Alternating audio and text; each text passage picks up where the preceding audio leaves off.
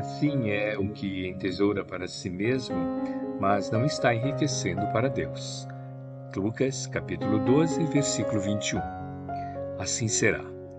Guardarás inúmeros títulos de posse sobre as utilidades terrestres, mas, se não és senhor de tua própria alma, todo o teu patrimônio não passará de simples introdução à loucura.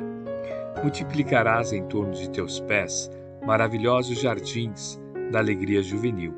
Entretanto, se não adquirires o conhecimento superior para o roteiro de amanhã, a tua mocidade será a véspera ruidosa da verdadeira velhice. Cobrirás com medalhas honoríficas o teu peito, aumentando a série dos admiradores que te aplaudem, mas, se a luz da reta consciência não te banha o coração, assemelhar-te-ás a um cofre de trevas, enfeitado por fora e vazio por dentro. Amontoarás riquezas e apetrechos de conforto para a tua casa terrestre, imprimindo-lhe perfil dominante e revestindo-a de esplendores artísticos.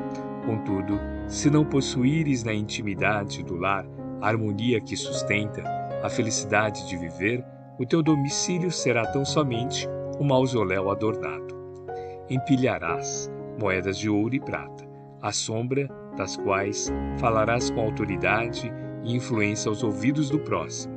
Todavia, se os teus haveres não se dilatam em forma de socorro e trabalho, estímulo e educação em favor dos semelhantes, és apenas um viajor descuidado, no rumo de pavorosas desilusões.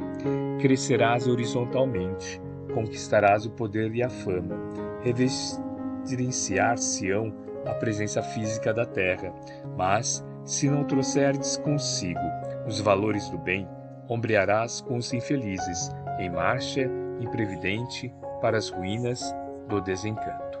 Assim será todo aquele que ajunta tesouros para si, sem ser rico para com Deus. Emmanuel, Psicografia de Francisco Cândido Xavier, Obra Fonte Viva, capítulo 120.